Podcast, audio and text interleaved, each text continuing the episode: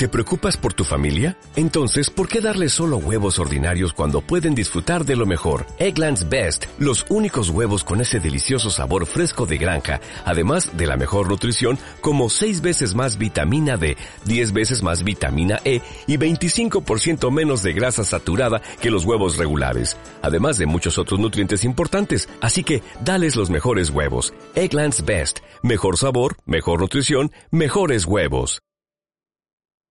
Y en las últimas noticias, el ejército ha quemado la última librería de la ciudad. La lista de música prohibida ha crecido de manera considerable el último año.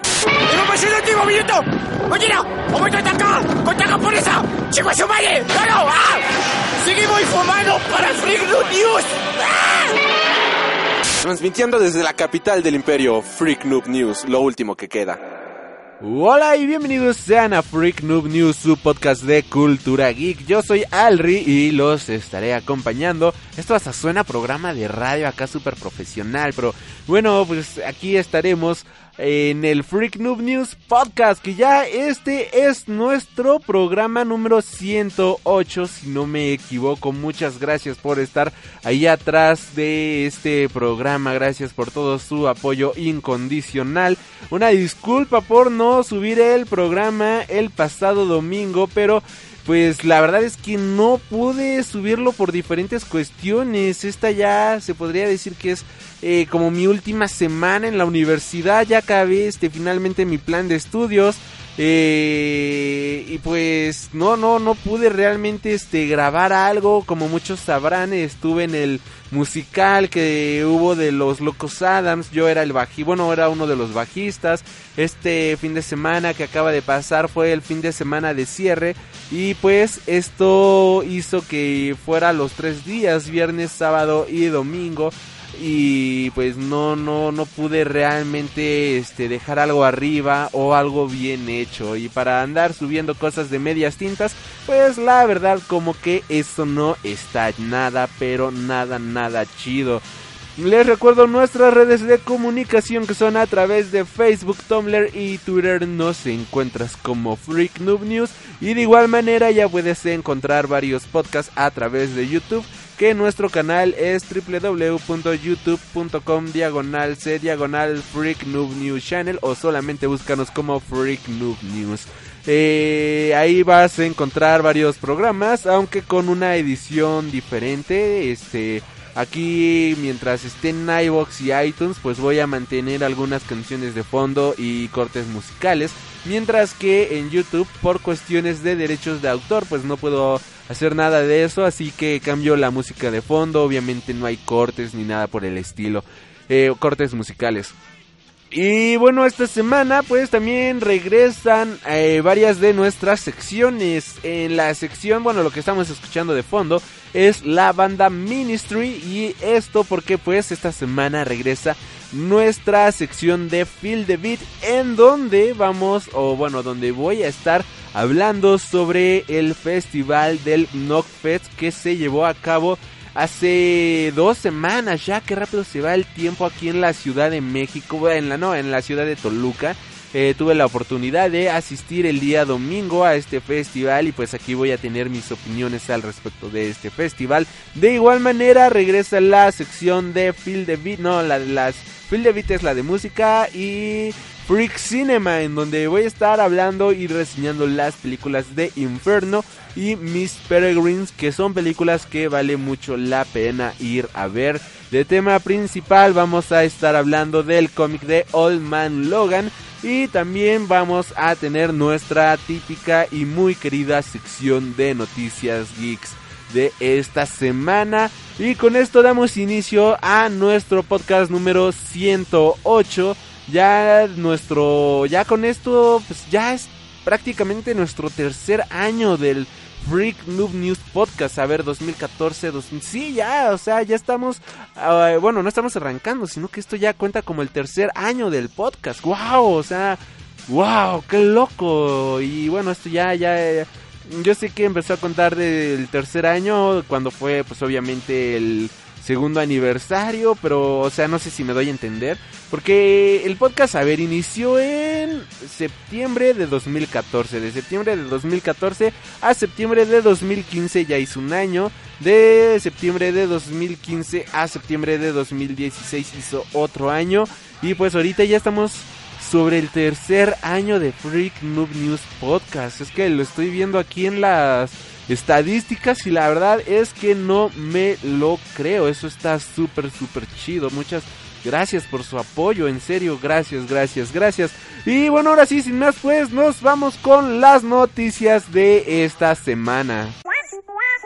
Y para iniciar las noticias, pues esta semana estamos de festejos aquí en el Freak Noob News Podcast eh, por dos buenas razones. Pues justamente el día de hoy, miércoles 26 de octubre que estoy grabando esto, es el cumpleaños de uno de nuestros colaboradores, muy querido amigo también, que pues recordarán de varios programas que él ha participado y que pues eh, dejó varios posts aquí en el, tanto en el Facebook como para el canal de YouTube, como para de igual manera este, pues colaboraciones en el podcast. Casi pues estoy hablando de Mike Maca que el día de hoy 26 de, de octubre pues es su cumpleaños y el día de mañana, jueves, que se publica esto, o sea, el día de hoy que tú estás escuchando posiblemente esto, es el cumpleaños de un servidor, así que pues eh, estamos aquí de festejo en el Freak Noob News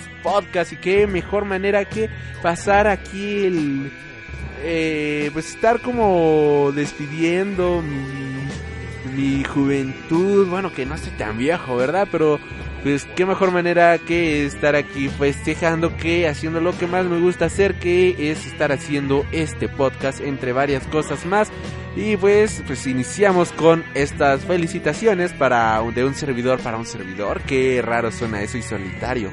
Pero también pues mandamos a felicitar a la joven Mike Maca Continuando ahora sí ya con las noticias de verdad, pues esta semana tenemos una noticia bastante bastante triste, pues resulta ser de que el dibujante Steve Dillon ha fallecido esta semana a la edad de 53 años. Esto se dio a conocer a través de la cuenta de Twitter de Garren Warren Ellis, quien fue quien confirmó la muerte de este dibujante quien ha sido un gran, gran este, personaje adentro de la industria del cómic americano, ilustrando historias como Preacher, como The Punisher, entre varias más, un gran allegado a los títulos de Garen Ellis, que pues él era prácticamente uno de sus ilustradores de cabecilla y pues este personaje pues lamentablemente ha fallecido esta semana. Descanse en paz Steve Dillon, uno de los grandes de la industria del cómic.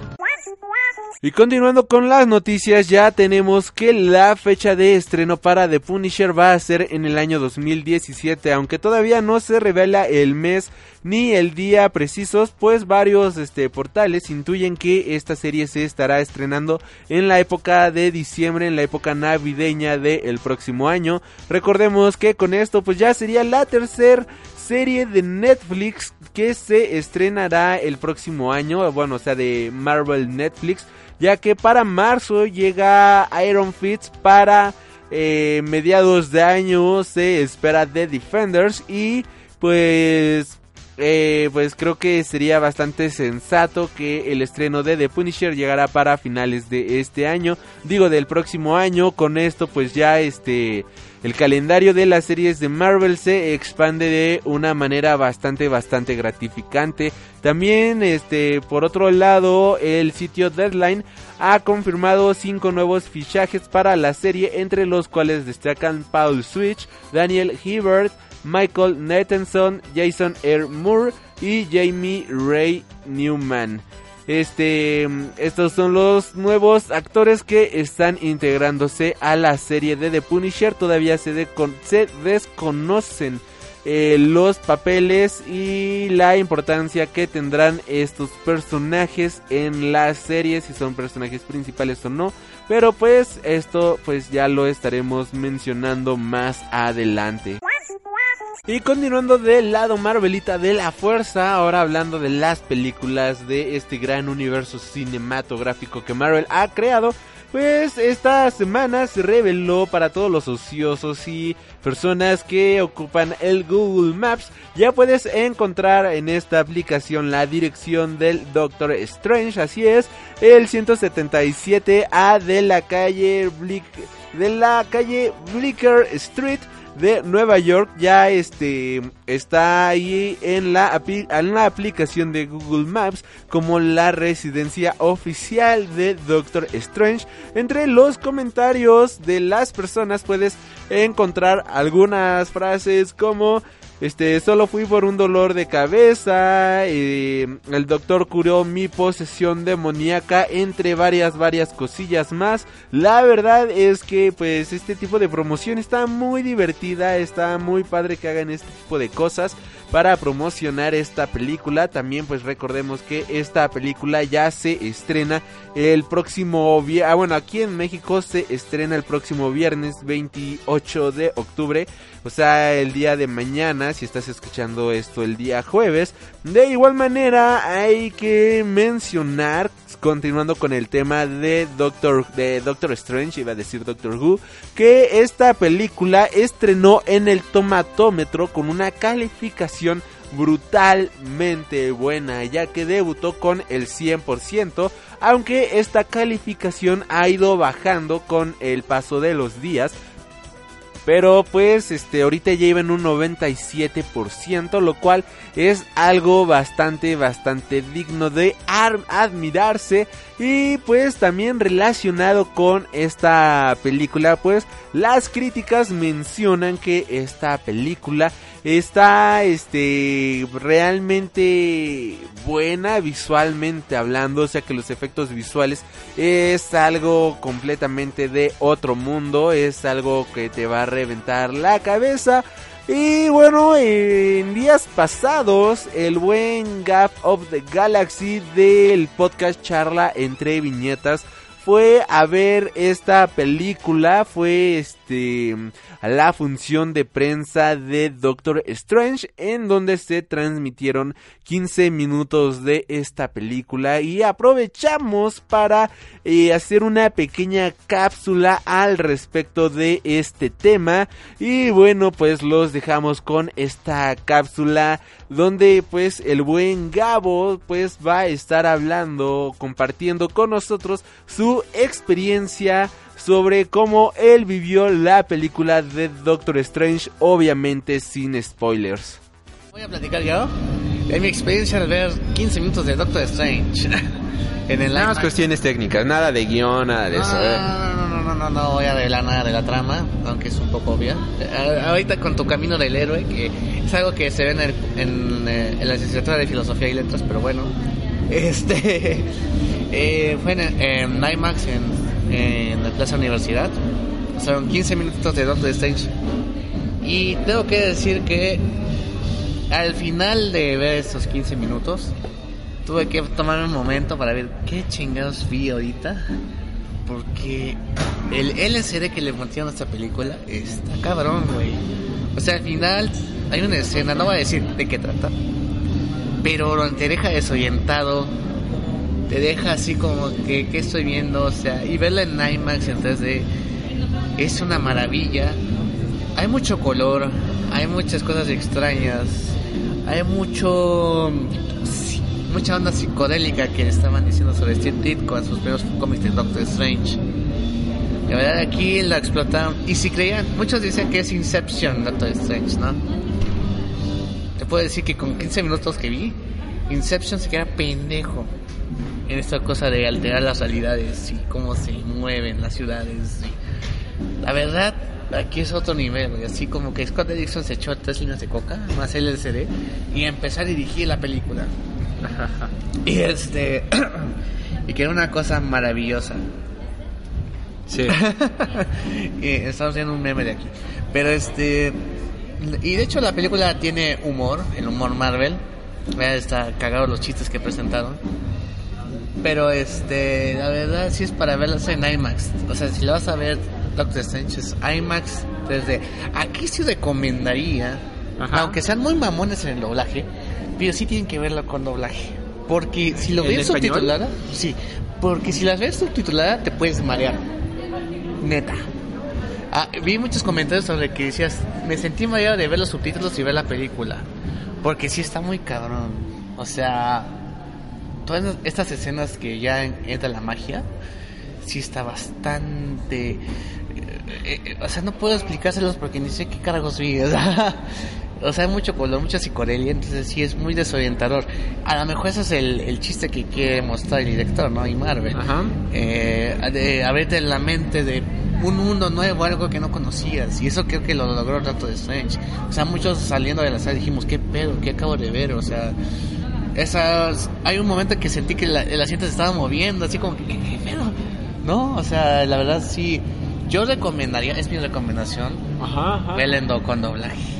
Ah, pero si vas a verla en IMAX 3D, o sea, puedes verla este, la primera vez en subtitulada, pero en una sala normal. Ya si la quieres ver en IMAX 3D, sí, te recomiendo doblaje para que puedas El 3D sí está chido. el 3D está de poca madre. O sea, sí, o sea, si te digo que me desorientó, casi el- siento que mue- se mueve el asiento, güey. O sea, Ok, sí, creo que la iré a ver en 4D. en cuatro, bueno, no sé si en 4D, pero yo creo que en IMAX. yo, yo personalmente sí la voy a ir a ver en inglés. Bueno, No. o, sea, o sea, yo te digo desde mi perspectiva, porque hubo muchos que dijeron, me mareé. Ok. subtitulaje, porque obviamente fue sub, con subtitulaje el- la muestra, pero, o sea, sí te puede marear. Y yo creo que para las personas epilépticas no es bueno esta película. Yo creo que va a venir con una advertencia de si tienes este síntomas de epilepsia, no la vayas a ver. La Ok, verdad. ok, ok. Porque sí está muy muy este choqueante, pero sí es una película que para en 3D y mejor en IMAX tienes que ver. Bueno, entonces, resumidas cuentas. ¿Cuánto le das? A lo que 15 viste. creo que sí, un 10. Un 10 más allá. Un 10 más allá que realmente. Yo sí le doy. O sea, me, o sea, me quedo hypeadísimo. Este, a, ver, a pesar de que yo, no, yo solo más vi los dos trailers, no he visto TV Spots porque si te spoilean un cabrón. Yo de esta, eh, como lo he dicho en varios podcasts, no he visto ningún tráiler. Porque no quiero arruinarme este la película y también este sobre todo no quiero este ¿cómo decirlo? Emocionarte. No, o sea, no deja de emocionarme, sino es que Expectativas falsas. Sí, ajá, o sea, ya no quiero generar expectativas falsas y mis expectativas tampoco son un super hype.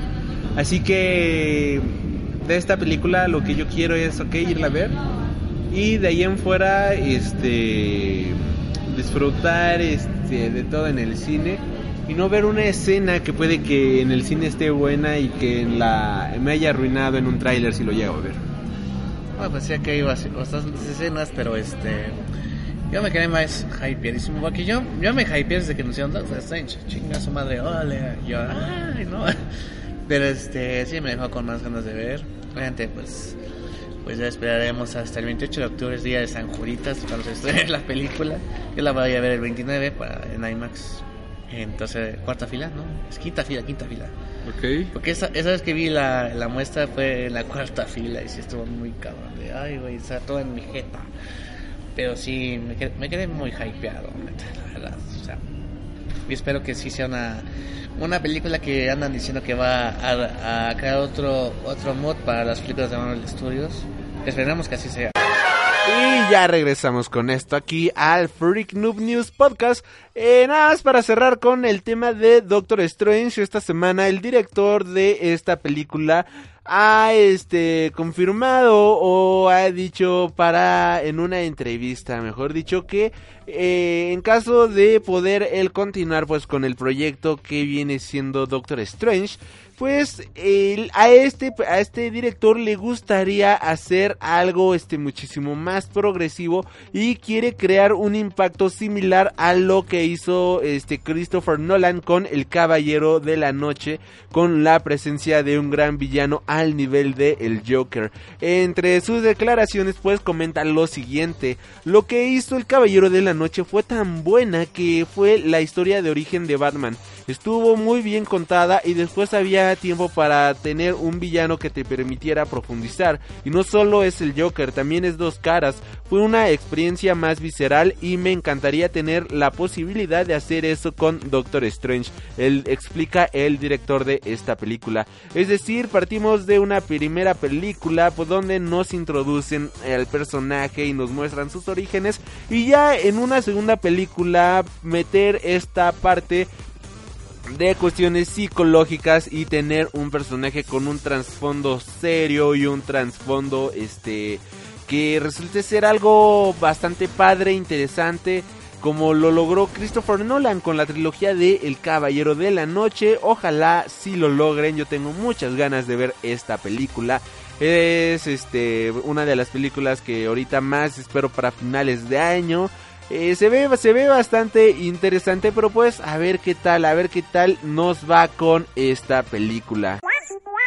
Y continuando con Marvel, pero ahora del lado de la Fox, pues resulta ser de que la película de Deadpool eh, se ha quedado sin director por el momento. Tim Miller, quien fuera quien dirigiera la película de Deadpool este año, pues ha salido del el proyecto lamentablemente. Esto debido a diferencias creativas con el productor y protagonista de la película Ryan Reynolds, debido a que pues tuvieron este algunas diferencias entre quién debería de interpretar a Cable y la este ¿cómo decirlo? La la la la la la personalidad del el personaje, mientras Ryan Reynolds decía que el personaje tendría que ir por un lado, pues este Tim Miller decía que tenía que ir por el otro, pero principalmente se menciona que el problema también fue relacionado con el casting para la elección del el actor que interpretará a Cable lamentablemente.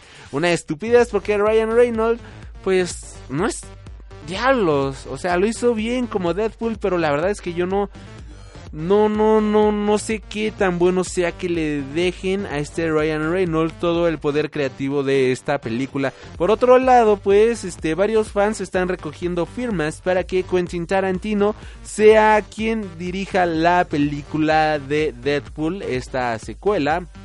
Este, dudo mucho que esto se llegue a realizar, aunque estaría bastante interesante, pues en días recientes, eh, cuando se estrenó la serie de Luke Cage, pues este Quentin Tarantino mencionó que a él le gustaría, este, bueno, que a él no le gustó la película, mejor dicho, que a él le hubiera gustado más haber, este, visto que adaptaran el cómic del primer volumen de Luke Cage, lo cual no ocurrió y que pues realmente a él no le gustó lo que hicieron con la serie de Luke Cage. Así que pues eh, estaría interesante ver si el señor Quentin Tarantino se anima a dirigir esta película de Deadpool. Yo en lo personal lo veo algo muy difícil, pero estaría muy pero muy interesante de ver si somos honestos. Y continuando con las noticias de esta semana, esta semana pues se dio a conocer que varios científicos creen haber resuelto el misterioso misterio, para la redundancia, de el Triángulo de las Bermudas. Este famoso triángulo que se forma por, eh, bueno, entre la isla de las Bermudas, eh, Florida y Puerto Rico, que es un lugar este típico de la ciencia ficción donde pues han desaparecido barcos, han desaparecido aviones y todo este tipo de cosas por el estilo. A lo que pues este varios científicos se dieron a la tarea de tratar de dar una explicación. Esto se llevó a cabo en la Universidad de Colorado y resulta ser de que todo lo que ocurre en este en este triángulo de las Bermudas es nada más y nada menos que causa de las nubes. Esto, este, con esto se refieren a la existencia de nubes hexagonales de hasta 80 kilómetros de longitud sobre la superficie del Triángulo de las Bermudas que provocarían lo que denominan bombas de aire con vientos de hasta 270 kilómetros por hora. Estas fuertes rachas de viento producirían una gran inestabilidad en los aviones que se traduciría en su precipitación al mar Además, estas bombas de aire en su golpeteo contra el océano podrían provocar olas de 14 metros de altura, por lo que podrían arrasar con muchos barcos que pasan por la zona. Esta es una de las muchas teorías que se han sumado a la investigación sobre qué refregados ocurre en el Triángulo de las Bermudas, mientras un servidor, un servidor prefiere creer que allí hay algún portal o eh, alguna base extraterrestre o algo que está lejos de nuestro entendimiento. Continuando con esto, una noticia rápida, se revela que el spin-off de Han Solo mostrará el origen del halcón milenario, así es, vamos a tener el origen y las primeras aventuras de el halcón milenario en la película spin-off de Star Wars. Y continuando con esta temática de la ciencia ficción, Michael Fassbender ha este, develado el nombre de los nuevos aliens para la película de Alien Covenant. Esto, bueno, esta información podría contener algunos spoilers, así que si tú no quieres enterarte de absolutamente de nada de esto, pues este, adelántele un par de minutillos al programa.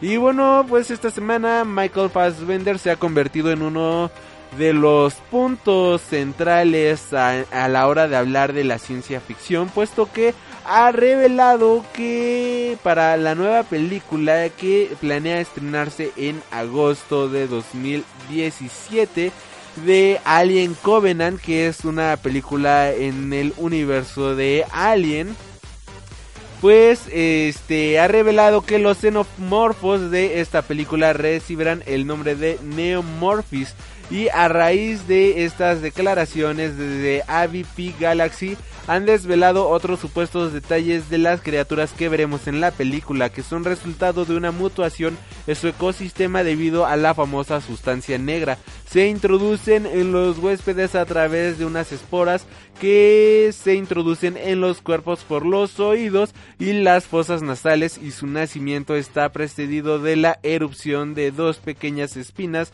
dorsales, pero ya saben, hasta que no esté confirmado, todo esto es, son meros rumores, lo que sí se sabe es que pues el nombre de estos nuevos aliens pues es Neomorphis. Esta película recordemos que tiene fecha de estreno para el 2017.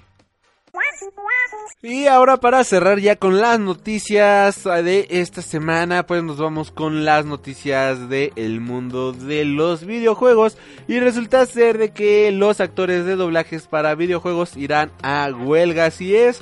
Esto se refiere a Estados Unidos principalmente donde el sindicato de actores de doblaje de videojuegos, mejor conocido como SAG-AFTRA por sus siglas en inglés, que significan Screen Actors Guild American Federation of Television and Radio Artists, que lleva desde el mes pasado de septiembre negociando sus condiciones laborales, eh, amenaza y está entrando en huelga en caso de que estas negociaciones se vean frustradas. Los actores de doblaje para videojuegos de las este, industrias de Electronic Arts, Activision, Blizzard, Disney, Insomniac Games, Take Two, Warner Bros. Gaming, entre otros, pues se verán afectados de cierta manera. Lo que piden estos, estos actores de doblaje es tener este regalías en caso de que los juegos sean exitosos, aparte de un aumento considerable en sus salarios. Así que si ya sus juegos favoritos se retrasan por alguna situación, ya saben que es debido a esta huelga. Por otro lado, Nintendo también anunció la Nintendo Switch la consola con la que planean arrasar el negocio el próximo año y su anuncio tuvo más repercusiones que el, el PS4 Pro y el Project Scorpio. Hace ya una semana del anuncio oficial de Nintendo Switch, la nueva consola de Nintendo ha causado un revuelo con su llegada, convirtiéndose en un tema de actualidad debido a su curiosa propuesta y veredad de consola de sobremesa y portátil. Por ello, la consultora británica EcoParnet ha realizado un estudio sobre la repercusión de su anuncio de Nintendo Switch, el cual la en el cual la nueva consola de la gran N, o sea Nintendo, ha quedado por encima de las conocidas PlayStation 4 Pro y el Project Scorpio de Xbox o de Microsoft. Con esto tenemos de que pues este Nintendo sigue dando muchísimo muchísimo de qué hablar. Por otro lado, continuando con la Nintendo Switch, pues también han revelado que los jugadores podrán probar esta consola antes de su fecha de estreno. Eh, bueno, antes de su fecha de lanzamiento para que se convenzcan de la gran calidad de esta consola. Según informa el portal Nintendo Everything, el presidente de Nintendo Tatsumi Kimishima ha realizado varias declaraciones al respecto en una rueda de prensa reciente. En ellas, el responsable de la compañía ha dejado caer que habrá diversas ocasiones antes de su salida a la venta en la que en la cual los consumidores podrán probar por ellos mismos la nueva consola de Nintendo. Asimismo, el presidente de Nintendo confía en que una vez que se muestre por completo las cualidades de la Nintendo Switch, los usuarios comprenderán en qué se diferencia con respecto a la Nintendo 3DS. Nintendo Switch, el híbrido de consola de sobremesa y portátil creado por Nintendo, cuenta con una arquitectura basada en la tecnología de Nvidia y una serie de mandos Joy-Con extraíbles para poder jugar con facilidad tanto en solitario como con otros jugadores en cualquier lugar. Y bueno, ya con esto cerramos la sección de noticias, nada más antes mencionar de que esta semana se dio a conocer que eh, ya habemos fecha de estreno para la película de Los Increíbles que llegará el 15 de junio de 2018, mientras que Toy Story 4 llegará el 21 de junio de 2019. Y con esto cerramos con las noticias de esta semana. Nos vamos con un pequeño corte musical y nosotros regresamos aquí a Freak Noob News Podcast.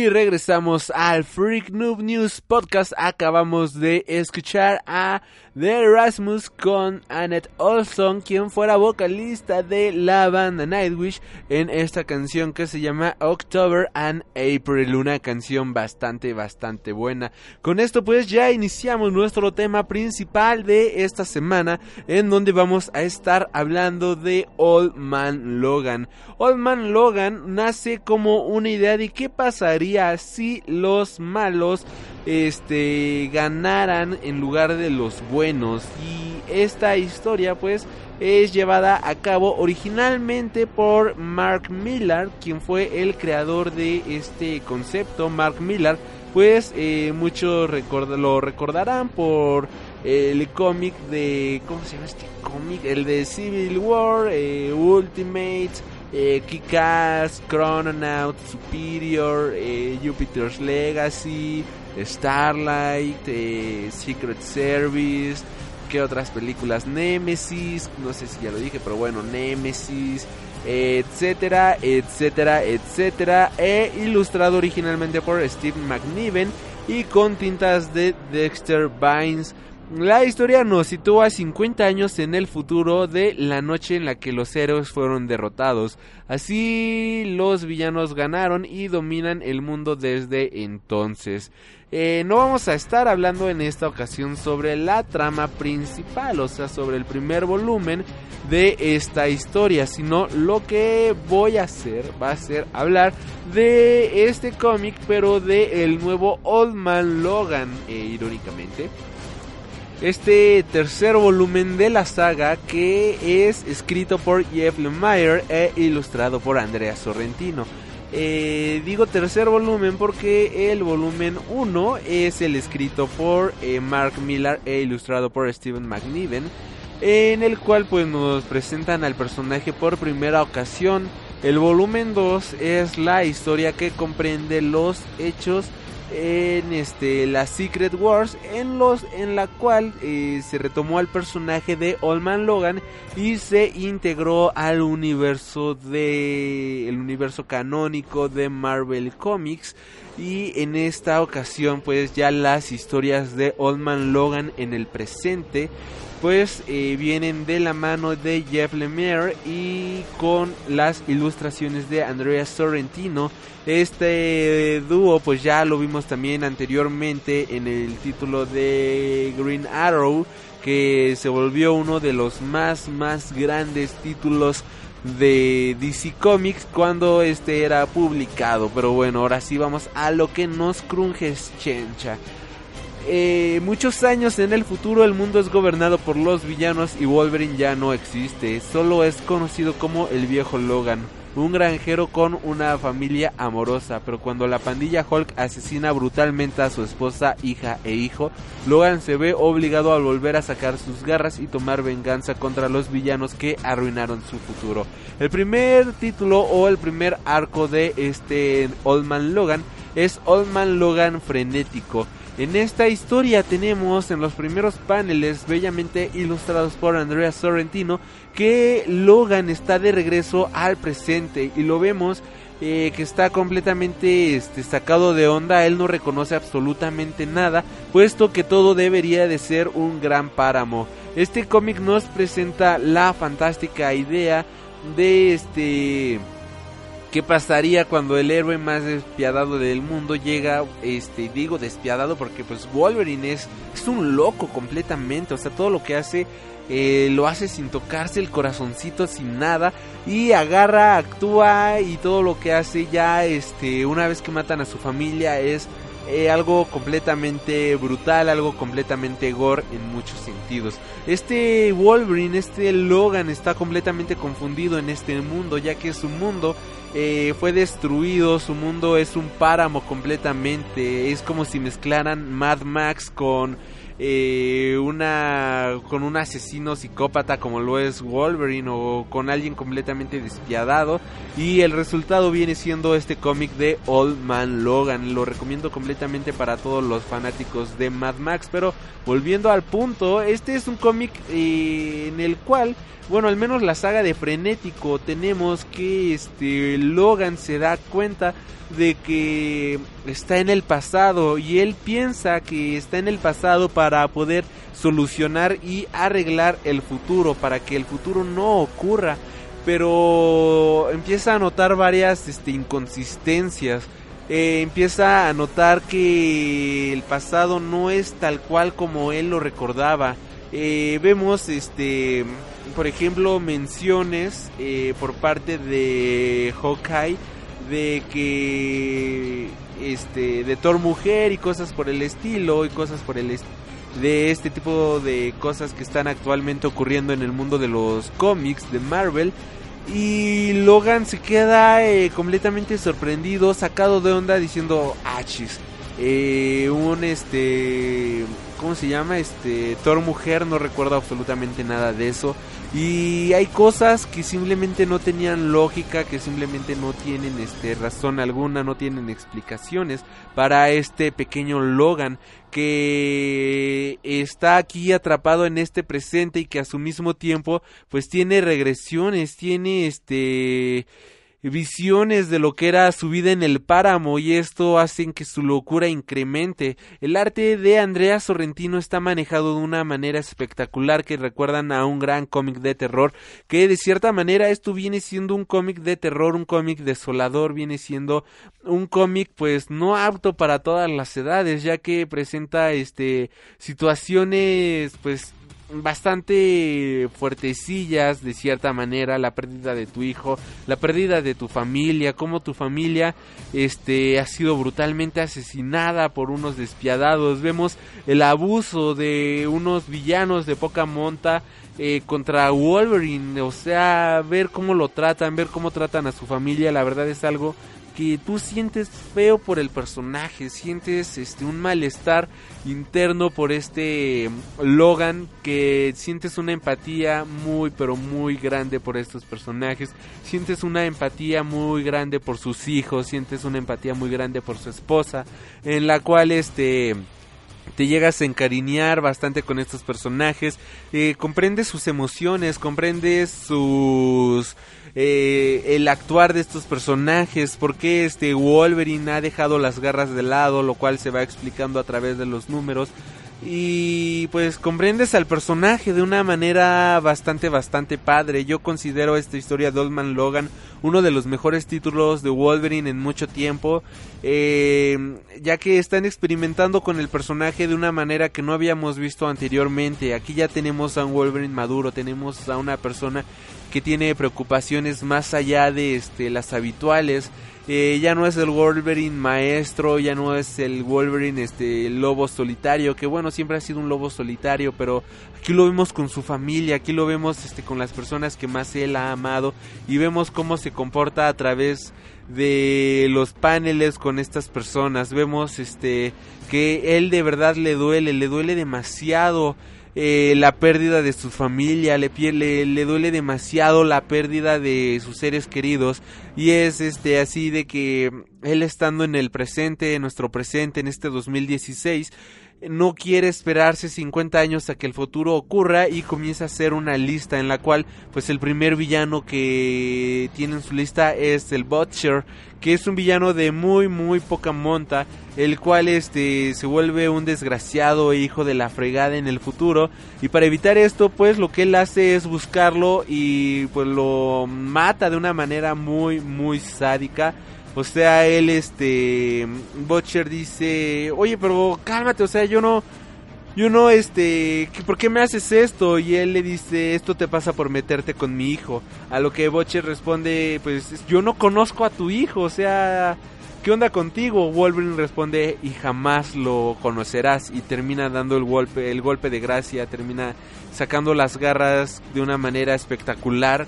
Eh, el manejo de paneles de Andrea Sorrentino en este cómic es algo hermosísimo, como no tienen idea. La lista de, de personas a quien Wolverine va a cazar, pues continúa con Banner, Misterio y Red Skull, que vienen siendo grandes este, villanos y antagonistas de la historia original de Old Man Logan. De hecho, este Banner se vuelve un loco desquiciado eh, en el cómic original de Old Man Logan y este deja que Hulk tome por completo su personalidad, deja por completo que Hulk sea poder de él y el viejo Banner pues desaparece por completo, o sea, ya no hay ya no hay Bruce Banner en ese futuro, solamente queda la masa destructora que es Hulk. Así de que este Bruce, Bruce no, este Logan va en busca de este Banner, pero pues se encuentra de que no es este bueno o sea de que Hulk realmente no es Banner sino de que es Frank Shaw el el nuevo totalmente espectacular y asombroso Hulk como es conocido actualmente y pues Wolverine se empieza a sacar de onda o sea se empieza a dar cuenta de que hay algo raro y vemos en un panel completamente genial de que este Frank Shaw trata de ayudarlo de Frank Shaw no no se llama Frank Shaw Frank Shaw es un Perdón, este, Frank Shaw es un dibujante. Amadeus Shaw es el. Es el. Completamente asombroso Hulk. Perdón, me, me equivoqué. Sí, bueno, o sea, tenemos que Amadeus Shaw es este Hulk, el nuevo Hulk. Y vemos aquí en una escena bastante triste en la cual este Logan pregunta: Oye, ¿dónde está Banner? O sea, ¿qué onda con este presente? A lo que Shaw responde: Pues no sé, realmente no sé dónde está Banner. Y viendo las circunstancias, y si supiera, pues no te lo diría en este momento porque veo que lo quieres matar. E intenta ayudarlo este Frank, ah, digo, este Amadeus, eh, a este Logan, pero pues él termina huyendo. Y entonces, este... Va con, a la guarida de este Hawkeye, eh, con este Cliff Barton, pues es uno de sus grandes amigos en el futuro.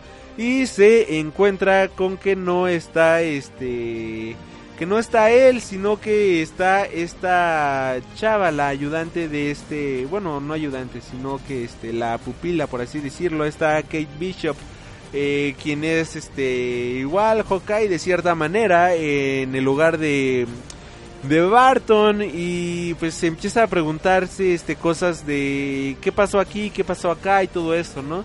Eh, esta Bishop le dice, tienes un minuto para explicar eh, qué estás haciendo aquí, quién eres y este y qué quieres, ¿no? Este antes de que te meta un flechazo en la cabeza, lo cual pues Wolverine dice, ok, mira, yo soy Logan, vengo del futuro y este y estoy en el presente.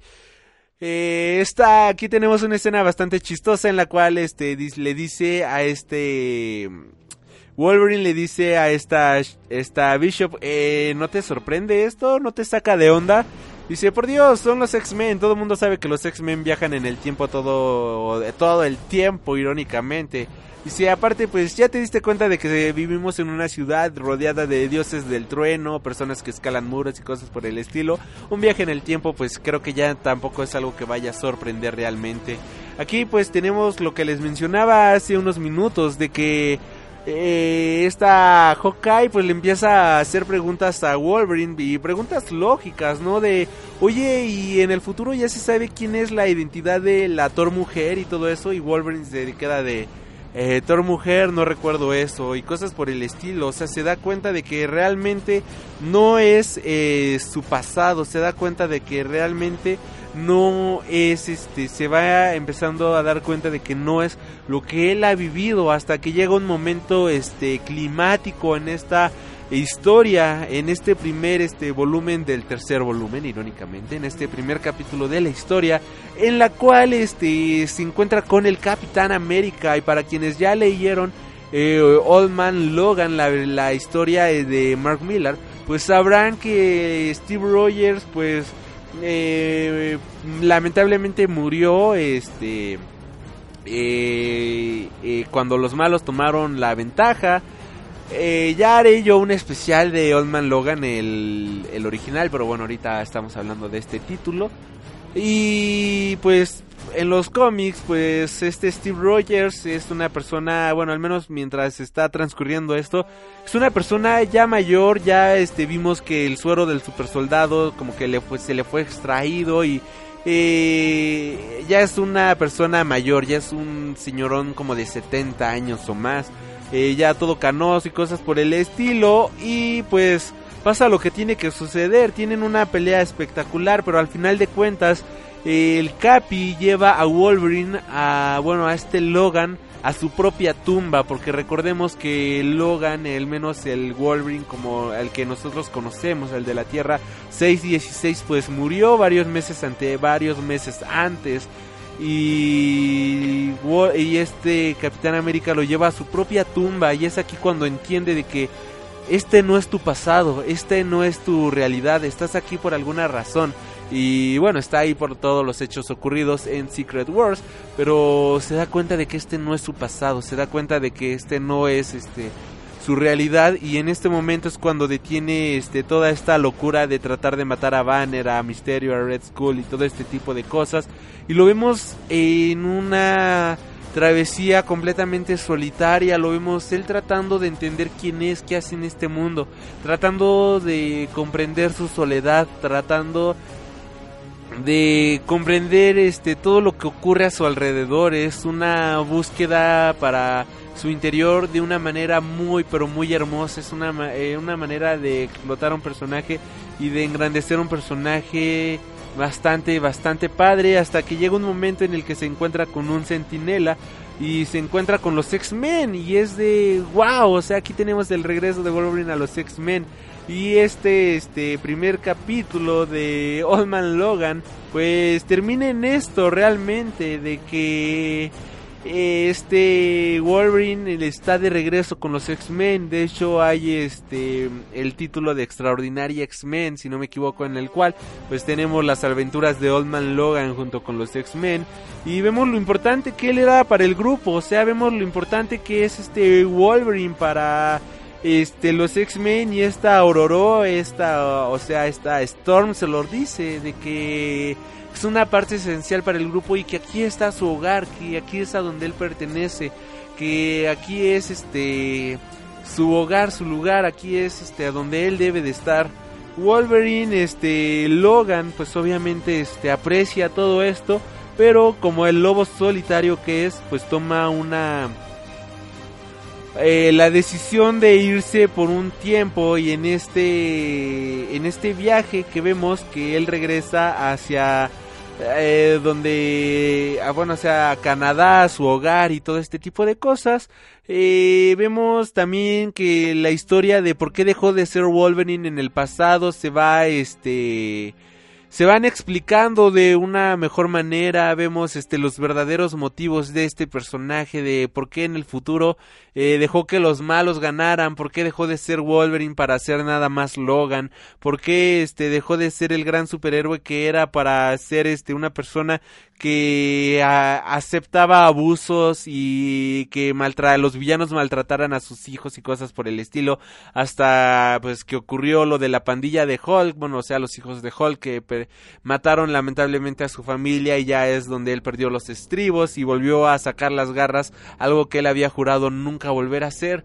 Eh, todo esto pues ya este lo vemos profundizado de una mejor manera gracias a este Jeff Lemire que es un uno de los grandes escritores de este presente y el motivo por el cual él viaja este hasta allá, hasta Canadá, pues es para encontrarse con la que alguna vez sería su esposa y en este momento él, se da cuenta de que pues es una niña, o sea, el futuro la va a conocer en, dentro de 50 años, dentro de 40 años, ¿no? Y que aquí pues todavía es una niña de como unos este 6 años, o sea, es este una niña bastante, bastante joven y bueno, una niña muy, muy niña, por decirlo de cierta manera. Pero pues las cosas no ocurren como Logan quisiera, las cosas no ocurren de la mejor manera y pues nos damos cuenta que la desgracia este pues siempre va a estar acompañada de Logan que no todas las cosas siempre van a salir como él quiere y decide alejarse decide, decide alejarse de todo para este emprender una gran cruzada este después del el primer capítulo que se llama frenético eh, empieza un segundo capítulo que se llama pueblo fronterizo que nada más eh, son tres números que abarca del número 5, 6 y 7 de la historia de Wolverine, en la cual pues nos narran toda esta historia de Wolverine en este pueblo y cómo los villanos empiezan a dar cuenta de que Wolverine está de regreso, de que no está realmente muerto y que está por ahí caminando como una persona vieja, como el Old Man Logan y tratan de cazarlo, tratan de darle muerte a Wolverine y lamentablemente toda esta muerte la lleva hacia el pueblo donde vive su futura esposa o bueno la que sería su esposa en aquel futuro aunque en esta realidad ellos pues obviamente nunca van a poder ser nada y este Wolverine se entristece de una manera brutal y esto es algo bastante bueno de que tenemos a un personaje lleno de matices, lleno de sentimientos y que no es solamente un personaje plano. Y esto es algo, algo que se agradece realmente del personaje, es algo que se agradece realmente de esta historia. Las ilustraciones de Andrea Sorrentino son muy brutales, son muy viscerales y al mismo tiempo son muy, pero muy terroríficas. Es un cómic que es muy adecuado para leer en esta época de este Halloween, para leer en esta época de este de Día de Muertos en esta época donde las cosas de terror están muy este pues muy de moda ya que pues esto es un cómic de ciencia ficción que mezcla como les digo Mad Max con una buena historia de terror y a esto agrégale a Wolverine, esto agrégale a Logan y vas a tener una historia de 10 con el arte de Andrea Sorrentino y con las letras de Jeff Lemire. Este de verdad es un cómic que no se pueden perder por nada en el mundo. Actualmente en México va publicándose el número 8 que salió este mes. Y no me queda más que decirles que compren este cómic. Traté, traté de resumir la historia lo más posible. Obviamente este eh, sin contar grandes spoilers, sin contar grandes revelaciones de la trama, sino como nada más lo esencial. Eh, ahorita acabo de resumir cerca de, bueno, o sea, resumí del número 1 al número 7 para este que se les meta el gusanito de la duda y pues puedan comprar, descargar, leer y disfrutar de esta gran historia que de verdad no tiene desperdicio alguno. Y bueno, con esto pues cerramos este nuestro tema principal de la semana, nuestra reseña principal, mejor dicho. Y este nos vamos con esto a nuestra sección de Feel the Beat en donde toca hablar sobre el Knockfest 2016 México 2016. De verdad, vayan, ay, se me va la voz. Vayan y compren este cómic porque no se van a arrepentir. Y bueno, ahora nos vamos con Feel the Beat. Feel the Beat, el pulso de tu vida.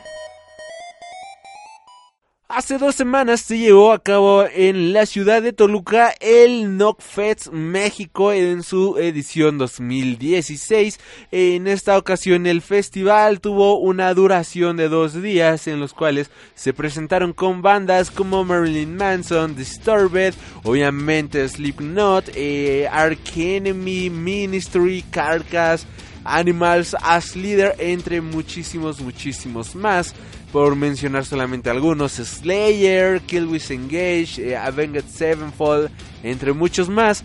Eh, a mí me tocó ir a este festival el domingo 16 de este era domingo 16 de octubre y este viajé de la Ciudad de México hasta eh, la ciudad de Toluca en donde se llevó a cabo este festival y, tengo pues como que sentimientos encontrados por decirlo de cierta manera.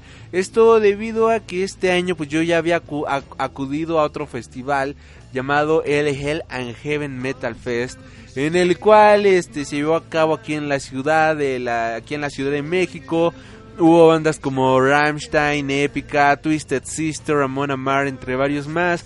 Pero a lo que voy es que este festival tenía cinco escenarios, demasiadas cosas que ver, exposiciones de arte, este, eh, artes mixtas, bueno, peleas de artes mixtas, este, este, eh, skate en el, eh, ¿cómo se llaman estos? Bueno, o sea, con los que hacen tipo motocross, con motos, eh, varios skates, eh, bueno, estos de las patinetas, que olvidé su nombre. Eh, había, había demasiado que hacer, había demasiado para divertirte, mientras que acá en el Knockfest eh, yo muy personalmente sí me sentí un poco decepcionado, ¿saben? O sea, me fascinaron las bandas que fui a ver. Pero este, para empezar, de aquí a allá fueron cerca de dos horas de camino. Y de ahí, este, mi autobús salió con un poco de retraso, tardó cerca de 20 minutos en salir. eh, y esto que era el Knockbus oficial, y salía a las 10 según esto. Terminó saliendo como 10 y media en lo que se llenó y después en lo que arrancó, que se tardó demasiado. Terminamos saliendo aquí del el punto de salida como eso de las 10 y media de la mañana. Ya llegamos al festival a eso de las 12 y cuarto. Y dije, es buena hora, van empezando las bandas, está chido, me da tiempo de pasar a desayunar. Pero, oh sorpresa, había una fila estúpida para empezar, para ingresar a este festival. Y, fueron dos horas de fila, literalmente. Entré al festival ya adentro hasta las 2.20 de la tarde. Yo ya estaba mega frustrado con el sol que había. No había ningún puesto vendiendo aguas, no había ningún puesto vendiendo algo de comer. La verdad es que ahí estuvo asqueroso hacer esa fila. Y decía, no importa si compraste en VIP general o cualquier otra sección, todo mundo tiene que hacer la fila, lo cual es una completa estupidez en todo sentido. O sea, si me quejé de la fila de que te gusta una hora del Hell and Heaven o poco menos de una hora del Hell and Heaven, acá hacer dos horas fue la cosa más estúpida y ridícula que que, puede haber hecho en este festival, pero bueno, cosa buena, los precios, los precios eh, adentro del recinto que fue en el Foro Pegaso muy accesibles, eh, la comida muy bien a precios excelentes, eh, una pierna de pavo con papas y refresco por 120 pesos, eh, chilaquiles por 50 pesos, sopas por 35, igual que las tortas 35 pesos. O sea, los precios a todo lo que daban, este aguas de medio litro por 10 pesos, bueno, desde 10 pesos. Ahora sí había mucho para escoger. Y bueno, pues ya ingresé al festival, me recosté un rato en el pasto, de verdad ya tenía un dolor de cabeza muy grande por todo el tiempo en el sol, allá afuera en la fila y estar todo el tiempo parado, sí me, sí me pegó bastante, pues me recosté un rato en el pasto que ahí había hasta que escuché este eh, que empezó Enter Chikari a tocar gran bandototota al mismo tiempo que estaba Enter Chikari pues estaba Animals as Leaders así que fui un rato a ver a Animals as Leaders. Y Animals as Leaders es una banda que yo ya tenía muchas ganas de ver me llamaban mucho la atención pero su espectáculo no es nada visual, sino es meramente musical y eso quizás hizo que a mí personalmente me llegara a aburrir un poco este lo que ellos estaban haciendo, tomando en cuenta que Enter Shikari la banda estaba saltando por todos lados del escenario, la banda estaba súper prendida, el público estaba súper prendido y fue muy muy divertido ese concierto y la verdad es que a los 10 minutos de ver a Animals as Leaders dije vine aquí a divertirme y me terminé de ver a este a esta banda de Enter Shikari. Posteriormente ya acabó Enter Shikari y comenzamos mal porque pues en el otro escenario pues ya llevaban cerca de una hora de retraso. Cuando ya debería de estar Carcas pues todavía no había nada y mientras terminaban de montar lo que seguía para la siguiente banda después de Enter Shikari que era Ministry pues no había nada, o sea, debería de haber este una banda y una banda en cada escenario, pero pues hubo un retraso cerca de dos horas en el The Grey Stage, pues lo cual pues es completamente reprobable en todos sentidos. Eh, tache ahí por la organización del Knockfest.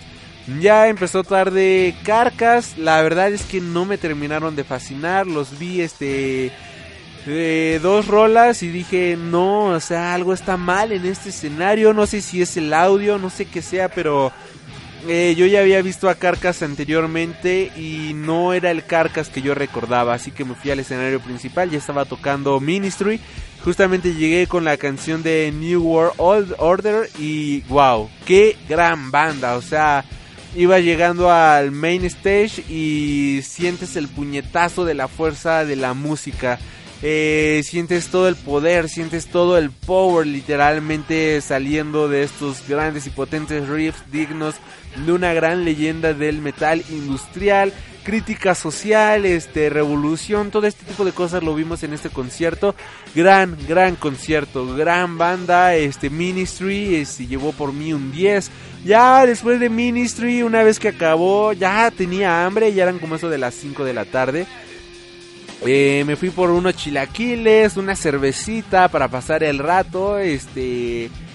Y pues en el otro escenario debería de estar tocando Ice Earth, retraso de una hora, ya no me tocó ver Ice Earth. Y aproveché para ver a The Offsprings, una banda este, leyenda de los años 90. ¡Wow! ¡Qué gran banda! En serio, The Off- Offsprings me divirtió demasiado, como no tienen idea. Eh, ya son unas, unos señores grandes. Eh, arriba de los 50 años, posiblemente uno que otro ya llegándole a los 60 años. Pero el power que tienen arriba del escenario, el power que manejan, qué gran banda, en serio, muy buenos, muy este, muy divertidos, un happy punk de cierta manera, muy divertido, muy happy, muy punk. Y gran banda, gran banda en muchos sentidos de Ox Springs. Yo no los conocía y me llevé una gran sorpresa con ellos. Este, me invitaron a saltar, me invitaron a matear, me invitaron a desestresarme, me invitaron a divertirme, que creo que es lo más importante de este festival. Ya posteriormente me fui a ver a Ark Enemy, gran bandototota, una producción de 10, excelente producción. Este excelente manejo de escenario, eh, muy muy buena banda, muy este muy bueno, sabiendo hacer lo que hacen, death metal, este melódico de cierta manera y padre, o sea, la interacción de la banda con el público muy buena, ya una vez acabando este eh, Ark Enemy, me fui un rato a ver a Deftones. eh, si soy muy honesto, Deftones no me terminó de agradar. Eh, no fue lo mío realmente. Y ya este. Me fui al escenario secundario a esperar a que saliera Oped, que tardó más de 40 minutos en salir después de que acabara este Ark Enemy, cuando se supone que los cambios deberían de haber sido de 15 a 20 minutos. Y pues Oped, eh, gran banda, una excelente banda. Lamentablemente a la hora de que ellos ya estaban tocando, pues empezó a tocar también Slipknot. Y solamente nos quedamos como 200, 300 pelados viendo a, a Oped. Mientras que había más de, ¿qué te? Bueno, o sea, mientras que había cerca de 20 mil personas viendo a Slipknot en el escenario principal. eh, bastante injusto la, la cantidad de gente que se quedó nada más ver a- viendo a Opeth. Pero pues obviamente pues el festival se llama Knockfest. Obviamente todo el mundo iba a ver a Slipknot eh, principalmente. Yo pensé en dejar el escenario de, o sea, dejar a, a la medias el concierto de Opeth para irme a ver a Slipknot. Pero no, Slip- digo, sí, pero Opeth me atrapó completamente. El vocalista Mike, este, una persona súper agradable, súper amena. conviviendo con el público mexicano de una manera muy bonita, este, muy orgánica, el manejo del escenario, todo. Musicalmente esta banda se saca un 10. Eh, tocaron pocas rolas, pero pues sabemos que las rolas de Opets duran eh, regularmente arriba de 10 minutos cuando son tocadas en vivo. Así que pues fue un set bastante ameno, fue un set bastante padre. Ya prometieron con regresar el próximo año a promocionar su nuevo disco Sorceress, pero por ahora pues sí, fue una muy buena experiencia, fue una experiencia muy grata, estuvo muy padre, estuvo muy divertido. Eh, quejas del festival, la impuntualidad por parte del escenario, la lejanía de la ciudad y este y todo este tipo de cuestiones pues sí demeritaron mucho el festival. Eh, ya una vez acabado Opeth me fui a ver a Slipknot. Lamentablemente se les fue el audio dos veces. Tengo yo me retiré ya en ese momento. Dije ok no me voy a quedar aquí hasta que regrese el audio. Ya mejor me voy a mi casita ya eran cerca de las 10 y 20 de la noche cuando debió de haber acabado el concierto Slipknot apenas llevaba como dos canciones tres canciones que les gusta y pues mal, mal ahí por parte de la impuntualidad de, de las bandas, por parte de la de los organizadores, por parte de la promotora, que sí quedaron a deber en cuestiones de puntualidad, porque pues sí es una falta de respeto al público asistente el hecho de que no se cumplan los horarios como tal. Muy divertido el concierto, eso sí, una gran producción, una este grandes cosas pero tache por lo impuntual que fueron, este, de haberse cumplido todos los horarios como fue, como estaban programados, como estaban anunciados, me hubiera tocado ver absolutamente a todas las bandas, hubiera visto todo el set de, de Opeth y la mitad del set de Slipknot, lamentablemente, este, después de este apagón que tuvieron, que tuvo Slipknot, eh, tengo entendido que tardaron 40 minutos en volver al escenario y de ahí todavía tocaron una hora 20 más de, de tiempo. El concierto ya acabó cerca de medianoche. Yo ya no me quedé por obvias razones de que eh, en primera yo no vivía en esa ciudad, en segunda tenía que regresar para poder este, alcanzar algún taxi en la base de taxis, alcanzar metro o alcanzar metrobús en todo caso. Para mi suerte pues sí, sí logré alcanzar taxi. Este, me llevo un buen sabor de boca pese a todo esto, vi buenas bandas, pero sí me dejó a deber. Es como probar un, ¿qué les gusta? Ahí voy con mis ejemplos de gordo. Es como probar unos muy buenos chilaquiles pero que les haya faltado crema o que la carne solamente haya tenido unos pocos trozos de carne y no haya estado a reventar de carnita. Eso sí me dejó a deber. Este lamentable, lamentable en muchos sentidos. Si fuiste tú al Knockfest, por favor déjame tu opinión, ¿qué te pareció este festival? ¿Te gustó, no te gustó? Este ya anunciaron que va a regresar el próximo año el Knockfest. Eh, me gustaría ver ahora que cómo lo hacen, en serio, este a ver qué tal, qué tal este lo hacen en esta ocasión. Me gustaría que lo trajeran aquí a la Ciudad de México, honestamente.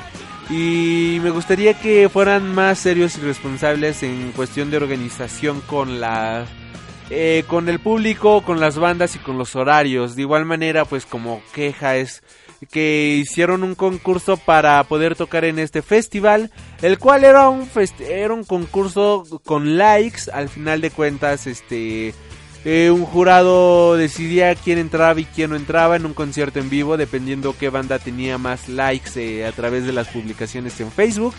Y este el primer lugar se llevaba este la oportunidad de tocar en este festival más unas cuantas cervezas. El segundo y tercer lugar se llevaban igual cajas de cerveza como pago, o sea, no está chido que te paguen con cartones de cerveza. Eso sí está completamente reprobable y que no apoyen a la escena nacional, eso también está súper súper jodido, ya que eh, eh, tuvimos a Sabrina Sabrox en este festival y fue de really. O sea, mientras el Hell and Heaven, ahí voy con mis ejemplos, o mientras el Force Metal Fest eh, se están destacando por tener escenarios en donde las bandas nacionales tienen un gran espacio para poder tocar y todo este tipo de cosas. Acá este les valió y no hubo un real apoyo a las bandas nacionales del género eh, tomando en cuenta de que este festival se destaca en otros países por apoyar a las bandas locales. Aquí pues realmente fue un insulto y no estuvo nada pero nada chido. Y bueno, hasta aquí mi opinión de el Knockfest y con esto nos vamos rápidamente a la sección de Freak Cinema para reseñar un par de películas y ya ir acabando con el podcast de esta semana. Freak Cinema, el hogar del cine. Y bueno, ya aquí para este nuestra sección de Freak Cinema, el día de hoy vengo mega fresquecito del cine, aprovechando que era miércoles 2x1, fui al cine a ver la película de Inferno en la sala 4D y ¿qué, qué puedo decir? Esta es una película buena, es este... Es un churro, hay que aceptarlo, pero es un churro muy bueno. ¿De qué va la película?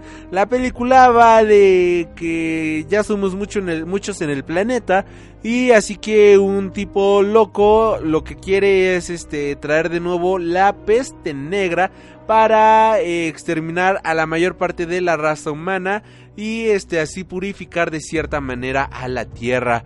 Vemos como este entre traiciones, conspiraciones y demás cosas, eh, tenemos eh, a Tom Hanks de protagonista y cómo él trata de salvar al mundo de esta catástrofe. La película es divertida, debo de admitirlo, es divertida. Es, es un churro, pero es un churro muy divertido. O sea, es como estas películas de desastres, catástrofes, que dices, uy, qué mamada estoy viendo. O sea, esto es una verdadera estupidez, pero está entretenido de cierta manera. O sea, no vas a ir al cine con esta película a ver este la mayor obra de arte, ni mucho menos, porque no lo es. O sea, no vas a ir a ver este una película revolucionaria, no vas a ir a ver una película que sea este algo que va a trascender más allá de lo que es, o sea, es una película de entretenimiento y hasta ahí, o sea, no propone nada, no le quita nada a nadie y se dedica a entretenerte, o sea, es una este película entretenida que logra su cometido que es entretener y sobre todo también este tiene el hecho de que pues viene respaldada de que es una película basada en los libros de Dan Brown, quien escribiera pues libros eh, como El Código da Vinci, Ángeles y Demonios, este, La Frontera Digital, algo así, que son libros que han sido adaptados a películas y que ya tienen como su público, ya tienen sus fans, ya tienen este sus eh, el público al que van dirigidos y son películas que logran entretenerte, son películas que logran divertirte. Y como les digo, o sea, no venir a ver la gran obra de arte, pero de mínimo sí se van a llevar una unas buenas dos horas llenas de entretenimiento, acción y una gran dosis de cine hollywoodense a todo lo que da.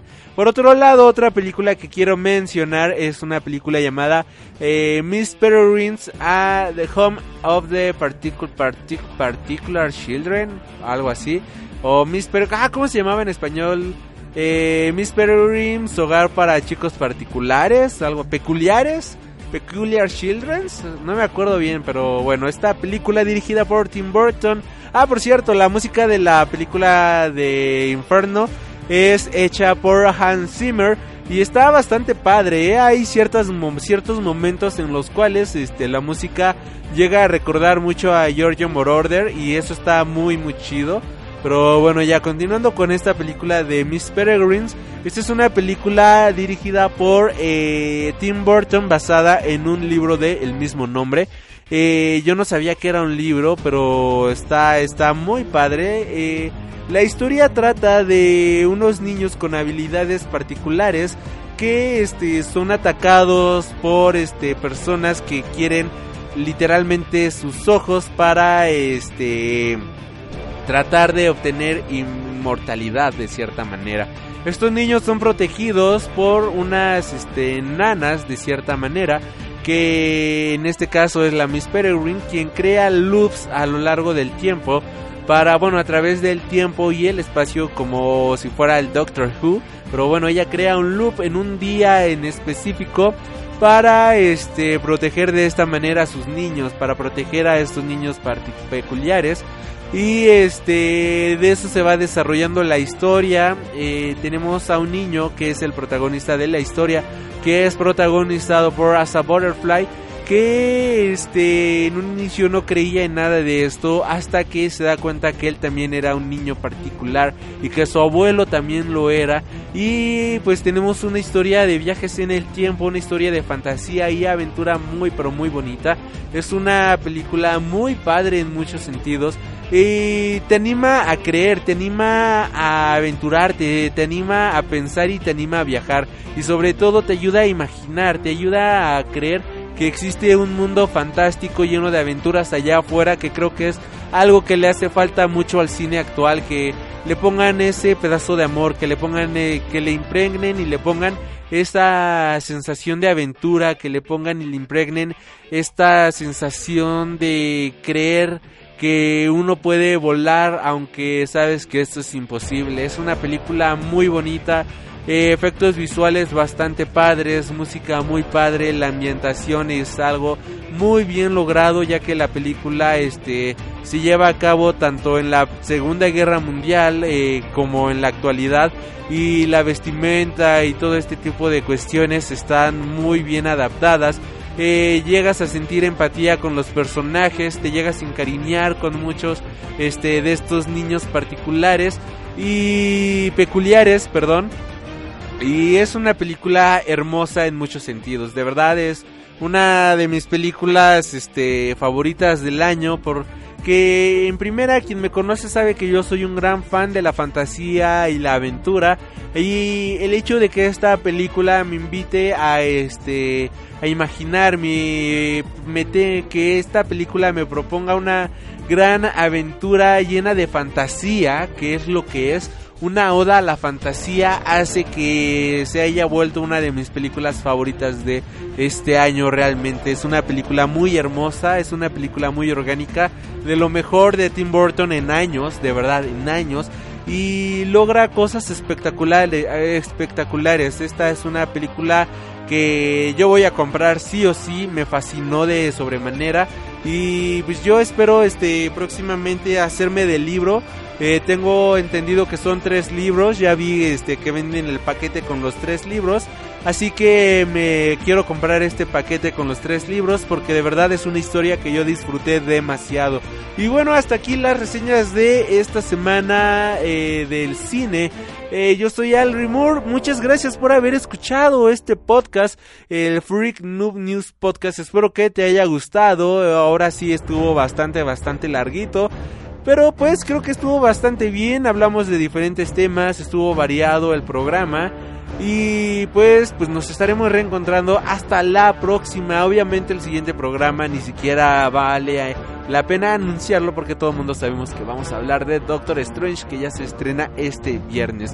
Yo soy Al Moore, te recuerdo mis redes sociales que son a través de Facebook, Tumblr y Twitter. Nos encuentras como Freak Noob News. A través de YouTube nos encuentras como Freak Noob News Channel, channel con doble N.